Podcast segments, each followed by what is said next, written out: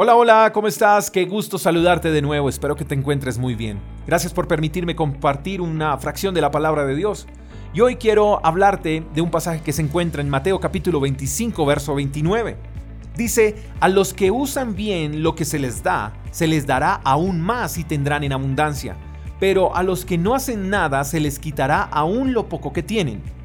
Hay personas que se quejan porque en el lugar donde se desarrollan no se les tiene en cuenta para asignaciones mayores. Hay personas que quieren ascensos sin procesos. Y no son promovidos los más simpáticos, sino los más inteligentes.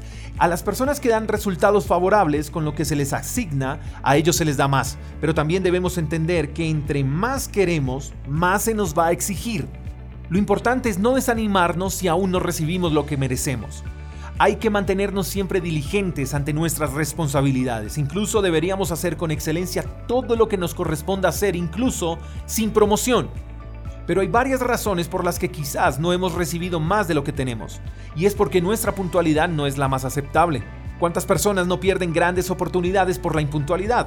Y como siempre he dicho, la impuntualidad no es falta de tiempo, sino falta de respeto. Nosotros mismos nos encargamos de cerrarnos las puertas cuando incluso descuidamos nuestra presentación personal, cuando nos comportamos de manera grosera, cuando no tenemos la educación de decir buenos días, buenas tardes, con su permiso, a la orden. La ética ha dejado de ser parte de nuestras vidas y así no podremos recibir más, porque no estamos siendo diligentes con lo que tenemos.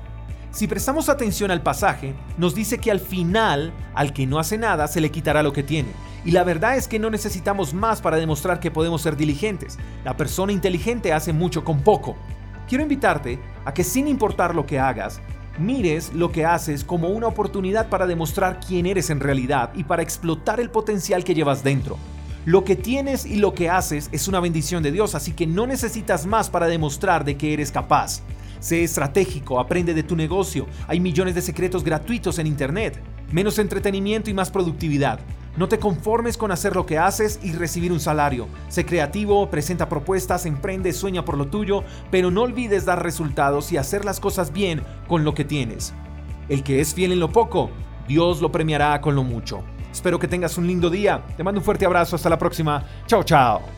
Gracias por escuchar el devocional de Freedom Church con el pastor J. Echeverry. Si quieres saber más acerca de nuestra comunidad, síguenos en Instagram, arroba Freedom Church Call. Hasta la próxima.